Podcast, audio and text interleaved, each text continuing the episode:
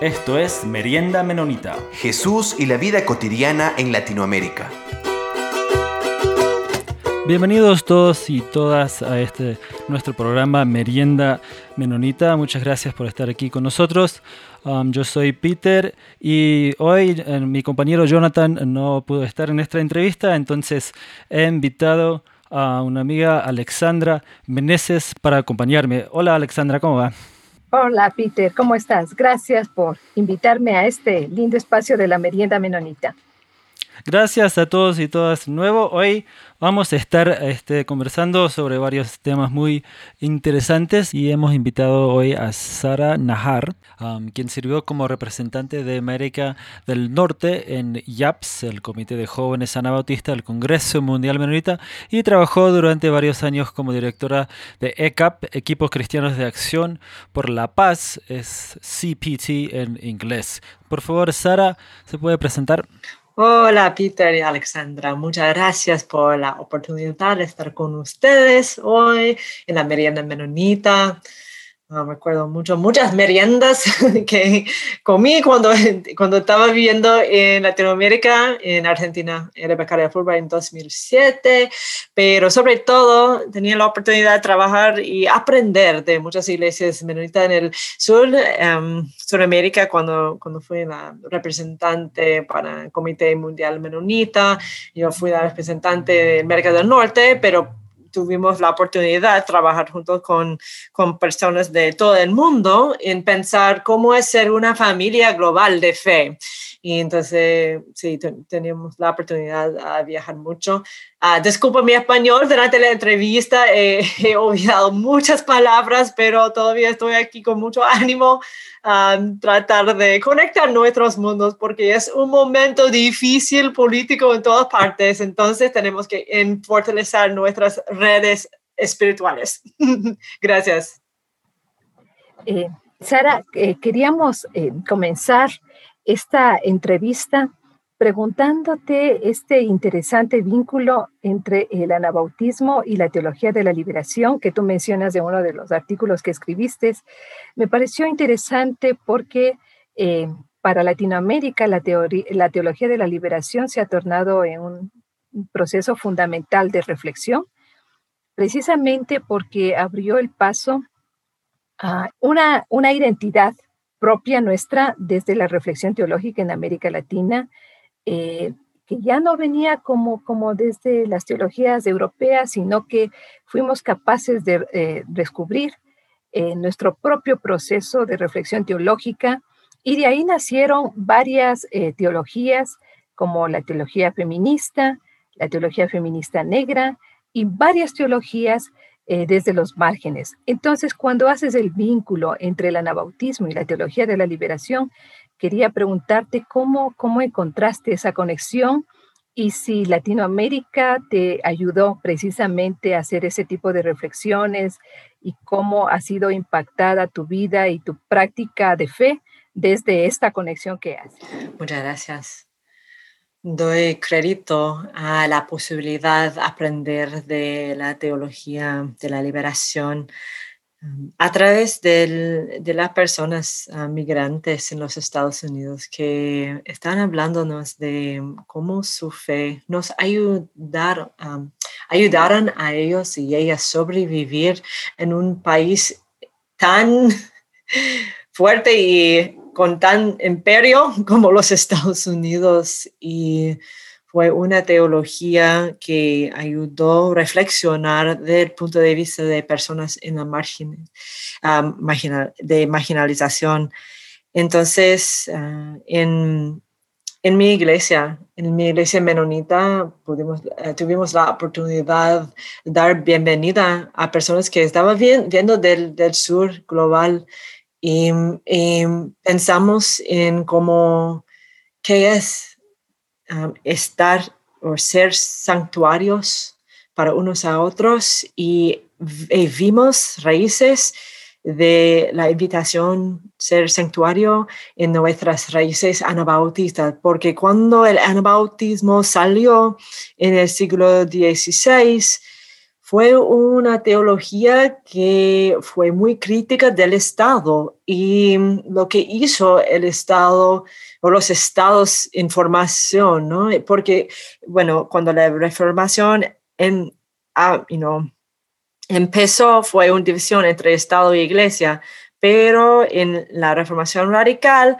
fue también no solo un quiebro entre Estado y iglesia, pero eh, la iglesia y violencia, porque la gente empezó leyendo la Biblia y dijo, no hay justificación para violencia en los seguidores de Jesús. Entonces eso empujó a, ser una comunidad distinta y nueva y una comunidad que no tuvo respecto, digamos, de nacionalidad, pero de alegencia, de lealtad a el Espíritu de Dios el Hijo de Dios y el, el impulso de hacer paz y, y, también vivir y trabajar de una manera con mucho, mucha igualdad, que eso fue un, un gran comentario en las sociedades hierarcales del siglo XVI. Y cuando encontramos como personas en el siglo XX, XXI, vemos que todavía nuestras sociedades son muy violentas y el Estado está parte de eso. Y como también que podemos estar mm, parte del mismo iglesia, ni importa la nacionalidad, y solo que podemos participar como gente que tienen derechos de, de tener acceso a todo lo que hay en términos de, de cómo somos comunidad de, de, eclesial. Entonces, eso está, empezó como empujando un poco en una buena manera las iglesias hegemónicas en los Estados Unidos, las iglesias sobre todo blancos, que tuvo que pensar en el privilegio que tuvo de de qué es vivir en los Estados Unidos, en qué eso significa cuando el imperio estadounidense ha sido muchas cosas muy malas en América Latina. Entonces fue una oportunidad de aprender no solo de lo que pasó, digamos, en la historia, pero cómo la teología puede ser un comentario sobre la historia. Y eso es un vínculo también a la teología de la liberación negra, porque estamos pensando como mujeres negras, la historia de nuestra no... Eh, no enseña nuestra historia en, la escuela, enseña la historia de, personas que, bueno, tienen poder y privilegio. Entonces tenemos otros comentarios, otras vivencias, otras cosas que sí merecen atención y merecen, uh, y también que, Dios tiene interés en lo que está pasando. A nosotros, aunque la sociedad capaz no tiene el tiempo de pensar nuestras ah, opiniones, puntos de vista, etc. Entonces, eh, lo, que, lo que queremos decir a la iglesia es que, iglesia, somos una alternativa profunda a la sociedad en términos cómo funciona en, maneras patriarcales y todo eso. Entonces, muy fuerte para, el, para el pueblo afro, africano-americano fue em, la historia de Éxodo, porque como hemos e, esclavizado también, entramos en nuestra música y las ideas de liberación, el, eh, el tema de éxodo. Y, bueno, ahora vivo en Nueva York y ah, eso es la locación donde Harriet Tubman, sus, días uh, finales Um, fueron en Nueva York, ella apareció aquí en 1911.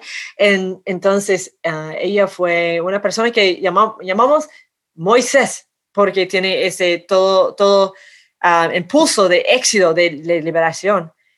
Entonces, ese, esta historia de liberación a los a la israelitas esclavizados en Egipto nos inspiró mucho. Y también usamos este, esta historia, pero la historia de éxito, tenemos que pensarlo bien porque la historia de éxito termina en una manera mm, un poco mixto, digamos, porque termina en, un, en una manera de israelitas tomando tierra y locación de personas que estaban viviendo en la tierra prometida, ¿no? Entonces yo tenía la oportunidad de visitar con gente palestino y vivir en Jerusalén a través de un programa de Comité Central Menonita. Y tenía la oportunidad de aprender de cristianos palestinos que, bueno, por dos mil años ahora están llevando la, la eh, em, y cuidando la fe allá y donde todo empezó en Belén y Nazaret y Jerusalén, ¿no? Están, están viviendo allá. Entonces dijeron, ellos también tienen una, liberación, una teología de liberación y una teología de justicia y cómo el movimiento de Dios en el mundo um, nos inspira a seguir um, siendo una comunidad alternativa al poder hierarcal, patriarcal, etc. Pero ellos no usan el como raíz de la teología de la liberación de Éxodo, pero lo ponen en el primer uh, Reyes, el primer libro de Reyes 21. Este capítulo es algo de, de um, la historia de Naboth y también de, de, la profeta Elisha y, y, todo lo que pasó con él, porque Naboth fue un campesino y Ahab fue el rey y el rey dijo, hay que darme tu, tu como, tu, tu huerta. Y Neves dijo, no, es que no puedo, es como muy fuerte, no, no puedo vender esa tierra, es como mi abuela, no a vender. Y Ahab dijo, bueno, entonces, bueno, y no vete de aquí. Y, él y Jezebel y todos fue matado. Y entonces, entonces están pensando en, en este tema, porque lo que está pasando al, al pueblo palestino ahora es que están enfrentando muchos horrores en, por el Estado de Israel y todo. Entonces, entonces, eso es un raíz profundo de su teología de la liberación, además como eh, el grito de, personas refugiadas en los salmos y también como Jesús está, está en, el lineaje de los profetas. Entonces hay como teología de la liberación en todo el mundo que tiene un vínculo de justicia, de, de que, y, también la certeza que Dios está interesada en lo que está pasando por la gente marginalizada y una, y una cosa que se me va a decir es como ah, la manera que, eh, brutal que Jesús fue crucificado es como, es como Jesús fue tratado como una persona negra en su sociedad. Entonces la gente negra en nuestra sociedad sabe que estamos como cada día crucificada también y eh, que entonces no solo, no solo identificamos con el como de poder de, de, lo que hizo Jesús, pero qué significa que Él fue crucificado en como ese tema de brutalidad del Estado y que estamos enfrentando eso también. Entonces, esperamos que nuestras vidas pueden, pueden ser tan inspirador para, que, para que el movimiento surge. Y, hemos visto esto en el tema de cuando se murió, se, se fue matado George Floyd, como el pueblo como surgió y dijeron que no más, ¿no? Y, hay, que eh, encontrar otra manera de, vivir juntos porque eso no, no, va, no va a pasar más. Y bueno, entonces pensando en, esos tipos de conexiones. Muchas gracias, Sara. Este, um, quería um, este, continuar un poco um, con esto este, de esta realidad de, de, la justicia y, y quería contar Um, en primer lugar, un, este, un, acontecimiento que, que, recién este, hemos vivido aquí um, en la iglesia minorita de Quito, aquí um, en Ecuador, que algunos unos hermanos este, de, de, la iglesia uh, son afrocolombianos, que ellos estuvieron recién, hace, hace algunos días, buscando apartamentos en, en el sur de Quito y, y durante eso eran, eran tres, tres hombres, estaban, iban y, habían visto avisos, entonces estaban yendo a, lugares, eh, llamando, eh, viendo, y, y, entonces de repente alguien, alguien pensó que, eran ladrones, que, estaban queriendo, en vez de solo ir y, pedir ah, sobre un arriendo, que estaban queriendo entrar y robar las casas. Entonces, hay varias personas del barrio les agarraron, les golpearon, hasta contaron que algunos querían hasta quemarlos. llegó la policía, la policía siguió golpeándolos este, um, y, gracias a Dios ellos um, este, pudieron este, medio salir de, eso. La, policía les siguió interrogando, este, diciendo que, um, que seguramente eran criminales, esto, lo otro, pero después de poder demostrar, um, uno de ellos contó que pudo demostrar que en su celular tenía lista de avisos porque justo estaba intentando de, buscar arriendo. Y lo pudieron convencer a, los policías que, que, que, no eran ladrones. Este, entonces, esto creo que, um, eh, bueno, esto es algo que, que se, um, que se vive, yo diría, hasta a diario en, en, muchas partes, bueno, muchas partes del mundo, pero también muchas partes de, de Latinoamérica, de que ellos cometieron el, el crimen de ser negro en, en un barrio de, de, Quito, ¿no? Y entonces, este, y, esta conversación de, de racismo, este, personalmente, no, yo pienso que, que, no se ha llegado muy a fondo en muchas comunidades menonitas o comunidades de fe cristianas en, en Latinoamérica. entonces, nuestro enfoque ahora es, es, es latinoamericano. Entonces, pero quería saber si, Sara, si, si desde tu experiencia en, este, en trabajando en, en acción de, eh, este, no violenta y trabajando con, con, comunidades, organizaciones en el norte y también en, en otras partes, ¿qué, ¿qué, recomendaciones podrías tener para nuestras comunidades de fe aquí en, en Latinoamérica para, por un lado, intentar detener esta conversación sobre la realidad del, del, del racismo y también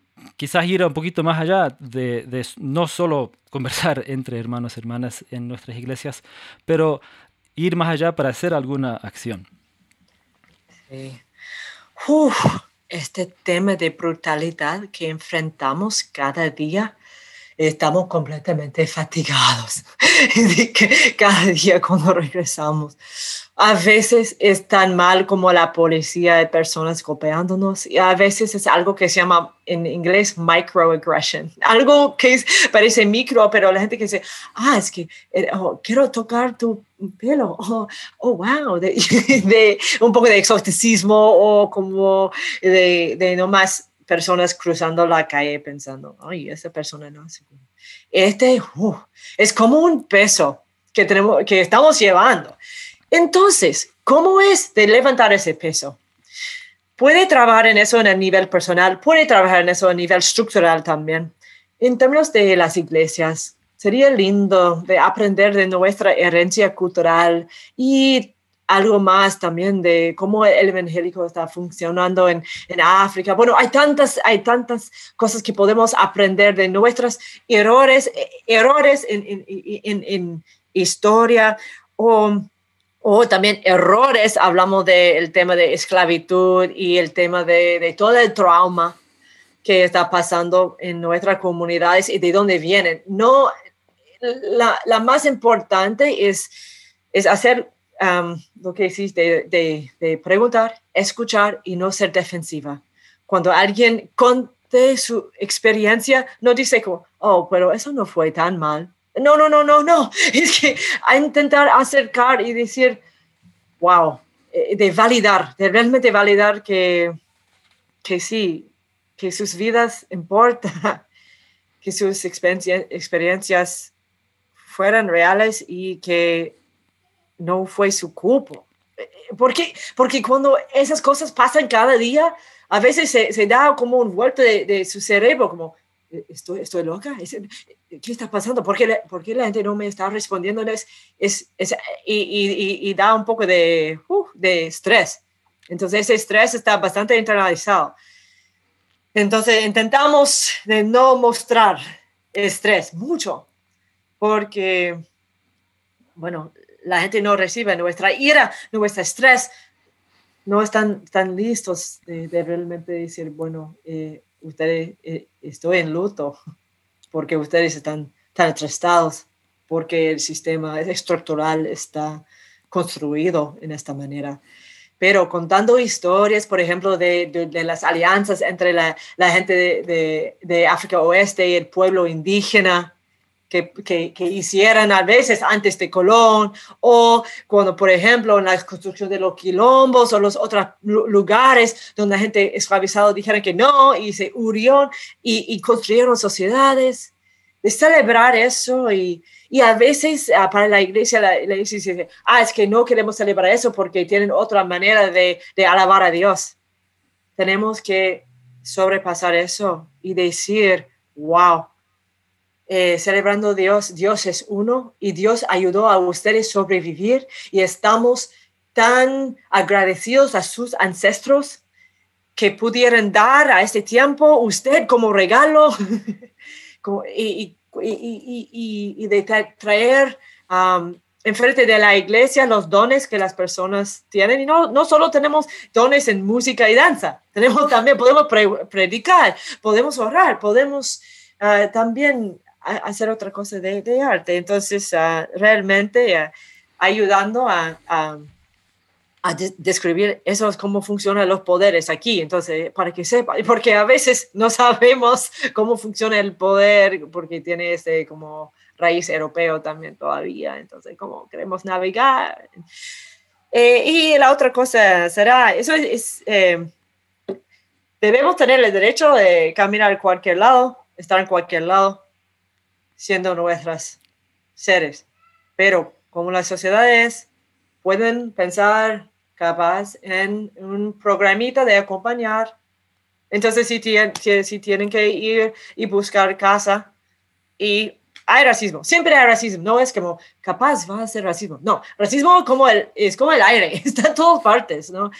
Y entonces, entonces dicen, bueno, como hay racismo, estoy aquí, estar con ustedes. No voy a decir nada si no quieren, solo que si estamos juntos, capaz ustedes será más seguro. Si quieren eso, yo voy con ustedes, no hay problema, ¿no? Un tipo de acompañar, tipo de acompañar, puede ser una manera de pensar en eso. Y también, además, cuando están diciendo Black Lives Matter, algo así, sí, seguro.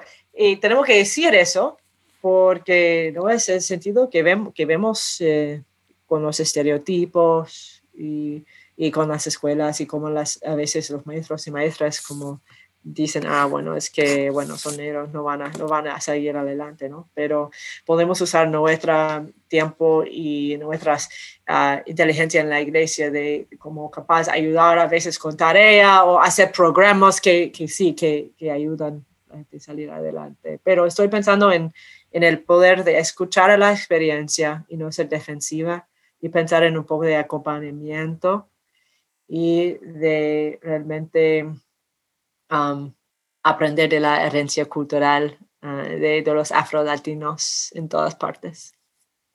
Eh, después de esta experiencia que nos contó Peter de esta eh, violencia que tuvieron nuestros hermanos, ¿cómo crear condiciones eh, para, para la paz? en medio de estructuras sociales fuertes que están precisamente eh, violentando los derechos de las personas negras en este caso, pero también de las personas indígenas o de las personas con algún tipo de diferencia. ¿Cómo desde nuestras iglesias podemos tener una voz? Hemos llamado siempre una voz profética, pero ¿cómo podemos salir del silencio que a veces tenemos, ¿no es cierto? Y de pensar que, em, que la oración que es eficaz, que la reflexión que es eficaz, pero que a veces eh, eh, necesitamos tomar otras iniciativas, otras tácticas, otras formas de tener una incidencia dentro de la sociedad y de em, denunciar, inclusive de denunciar formas que están agrediendo a nuestros hermanos y hermanas, como la iglesia puede comenzar a construir redes o procesos en donde su voz se escuche más allá de las fronteras de las iglesias o más allá de nuestros espacios eclesiales y tengamos una voz que, reclame derechos, que reclame justicia de maneras concretas. Pues muchas gracias. Y ahora, Peter, estamos en el parte 2. Tenemos este, bueno, entonces, sí. Ya, ya lo dijiste, Alexandra, Tenemos que salir de las iglesias y encontrarnos con personas que están trabajando justo en el tema de derechos humanos y derechos de la madre tierra y todo, ah, porque realmente tienen buenas ideas de cómo podemos revolucionar nuestros pueblos y como el tema cristiano también es un tema de la liberación, de igualdad, de, de realmente vivir contentamente y suficiente y no intentar profitar de violencia ni profitar de, del trabajo exploitado. Entonces, podemos estar aliado y al lado de las personas que están saliendo en las calles. Ahora es como con COVID, es un poco diferente, pero hay una oportunidad muy fuerte de vivir el Evangelio aliado con, con, ellos y ellas. Y sobre todo es muchas personas jóvenes que están saliendo y trabajando en eso. Entonces es una oportunidad de, de hablar de... de mm, en, en, inglés decimos belonging. ¿Cómo será eso, Peter? ¿Cómo, de pertenencia. Sí, sí realmente podemos comunicar como iglesia un mensaje de pertenencia, que pertenecemos a Dios, que pertenecemos a esa tierra, que pertenecemos unos a otros, mutuo, ¿no? Entonces, este, este es el evangelio. y, y, también eso es un, el grito del, del persona marginalizado. ¿Pertenezco yo o no? ¿No? Y decir que sí. Entonces, a través de varias campañas, a veces de denuncia, solo está denunciando algo y diciendo no, pero a través de eso es una visión de sí, de qué queremos, qué queremos ver y, y, construyendo esta realidad. Entonces, es algo simple, a veces pensamos de tener una, una, una cena de, fraternidad, pero de poder compartir um, comida unos a otros, entre familias. Eso, eso es un ejemplo de, del mundo que queremos, donde todos tienen suficiente comer y cuando sus historias están valoradas. Entonces, eso es un ejemplo. Y, ahora, y también mucho, um, en inglés decimos mutual aid, ayuda mutua, digamos. Eh, es, eh, es, está bien profundizado en, en, la iglesia menonita en todas partes del mundo y también es un ejemplo de, um, de, la vida que queremos ver. No, no, no, no es solo con el capitalismo, yo voy por mí mismo, ¿no? Pero es un, vivir una manera de tú y yo estamos en esto juntos, ¿no? Entonces, vivir esa realidad.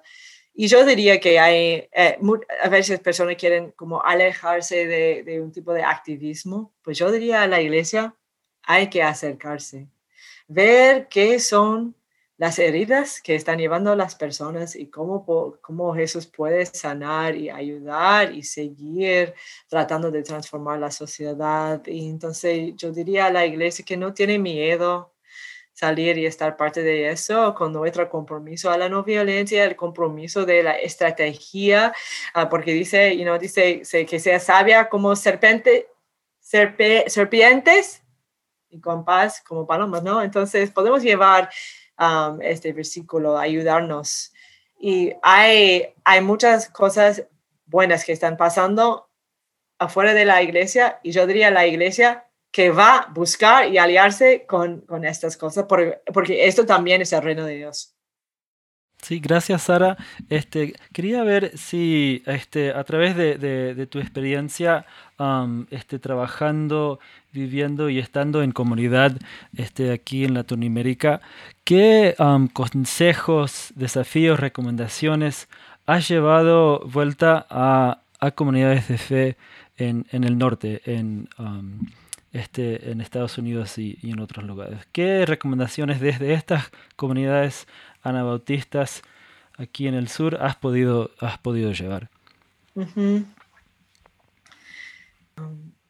La iglesia eh, en América Latina ha pasado a través de gobiernos muy fuertes, sobre todo.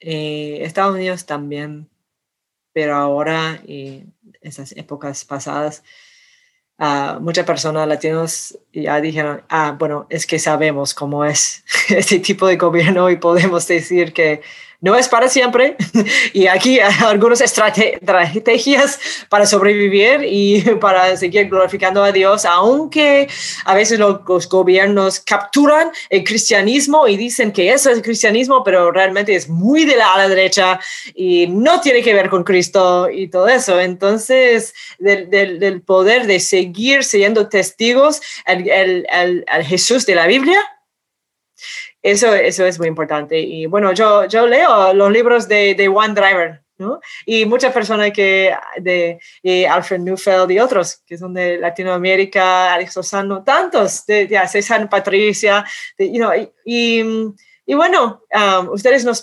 inspiran mucho um, por el tema de, de, comunidad y de cómo podemos enfrentar desafíos gubernamentales. Y, um, y también el tema de, de, clase. Ah, en Estados Unidos a veces no, no hablamos tanto de cómo es el clase socioeconómico y eso es un tema como bastante profundizado en Latinoamérica. Entonces, ustedes nos han enseñado, enseñado de eso también. Eh, Sabes que es, es, interesante porque entonces la práctica de la justicia es, es, es parte fundamental de nuestro compromiso cristiano. Y hemos hablado eh, de la justicia en, cuanto a derechos de las personas, pero ahora yo quisiera hablar de la justicia climática. Me parece que esta es un área también en que ha sido necesaria la reflexión, ¿no es cierto? ¿Cómo es que desde nuestra fe vamos a vincular el tema de la justicia climática, el cuidado de la creación, y cómo eh, nuestra, nuestra identidad anabautista nos va a proveer elementos necesarios, desafiarnos inclusive para tener una posición de defensa a nuestro medio ambiente que está tan venido a menos. Y también, ¿sabes que me gustaría en, en, este tema de la justicia climática pensar eh, cómo se aborda el, el racismo ambiental? Me parece que estas son, son cosas que a veces no se visibilizan, pero inclusive eh, eh, podemos hablar precisamente de este racismo ambiental en donde eh, poblaciones, ¿no es cierto?, son, son, son desarraigadas o son desprotegidas o tienen precisamente las mayores consecuencias del cambio climático. Entonces, ver la justicia climática, este racismo ambiental desde la fe anabautista y desde la práctica precisamente de lo que estamos hablando, desde la justicia. Gracias, sí. otra vez ah, ya dijiste, porque es como las cosas que no están visibilizadas, tenemos que visibilizar. Y son temas que tenemos que predicar en nuestras iglesias, tenemos que hablar de eso. Y a veces la gente en la ciudad no sabe qué está pasando en, en el campo las cosas que están enfrentando la gente allá. Pero cuando, cuando tienen la oportunidad de oír, yo, yo diría ir, ir como iglesia, no solo para ayudar o para dar cosas como caridad, pero decir que podemos aprender de ustedes. Y, y algunas cosas que van a, ustedes van a aprender sería conocer bien el medio ambiente. ¿Cuáles son las plantas, los animales? El tema, eh, todo, los nombres de realmente conocer, porque somos parte de la naturaleza. Somos Adam de Adama, dice, dicen en, en, Génesis, ¿no? Somos como tierra, gente de tierra de tierra. Entonces, a conectar con, con, con, la tierra es una manera de conectar con uno sí mismo. Y cómo conocer a Dios, ¿no? Porque Dios, como se encarnó en un humano, y un humano está parte de la planeta, ¿no? Entonces, realmente como todo el planeta está parte de Dios. Entonces, yo dije eso, como está todo, todo de, de, de, una, de una tela, es todo conectado, todo conectado, no, no hay asuntos separados ahora. Y entonces, de poder um, compartir con la iglesia, uh, por, uh, por, de, la posibilidad de, de ver que, que, porque Jesús pasó mucho tiempo afuera, todo el tiempo. Estaba caminando, hablando. No me estás sentando en sillas y de, plástico y todo eso y solo haciendo, ah, bueno, entonces, y salimos. No, estaba caminando. Pueden como entretener una idea de iglesia caminando. Camina por esos barrios que están antinegro. Camina y enseña. No, está, no están intentando necesariamente enseñar a los demás, pero a los seguidores de Jesús, de ver dónde está Jesús ahora. Ah, y mira, hay un flor que están como saliendo desde el concreto, ¿no? Desde, bueno, y con celebrar eh, y conocer los árboles, todos los nombres, y siéntense parte de la, como la creación buena entonces, también haciendo incidencia pública y cuando la gente, y sobre todo la gente indígena que están diciendo a todo el mundo, tenemos que cambiar nuestros valores si queremos sobrevivir. Entonces, ¿cuáles son los valores? No? La polaridad de, comunidad, de como ser contente con suficiente y no profitar, y, y, valores de respetar a la tierra y pensar en no usar tanto plástico, de, de, pensar en, ah, bueno, sí, toma un poco más tiempo lavar los platos y en vez de tirarlo, pero vamos a lavarlo, ¿no? y entonces, pero es más allá de eso, ¿no? Es, es leyes y, y todo. entonces, cuando hay una denuncia presentada, pueden leer eso en la iglesia y pueden discutirlo y pensar, ¿Cómo, podemos responder, responder, como iglesia? ¿Podemos como elevar y ampliar porque tenemos un poco más privilegio o poder? ¿O podemos mandar un poco de dinero? ¿O podemos como dar espacio de, de, dormir cuando tienen que ir desde el campo a como presentar en Quito o en otras capitales? Hay, hay muchas maneras de pensar en, en cómo vincular nuestros ah, desafíos que estamos enfrentando en el tema social o en el tema personal con la, que la Tierra está enfrentando. Y yo sé que hay un movimiento de derechos para, para la naturaleza y creo eso también está vinculado con derechos, que, derechos humanos y todo. Entonces, si, honra, si honramos uno, podemos honrar el otro también, porque es todo de una tela. Entonces, profundizando en ese tema de todo está conectado y todo está como en, un, en, un, sistema. Entonces, si hacemos algo y quebramos algo aquí, va a tener consecuencias allá y grande. Entonces, ¿cómo podemos realmente pensar en cada cosa que hacemos? Pero no es un cambio solo individual, no es, no, e, e, es, es, es como salvación.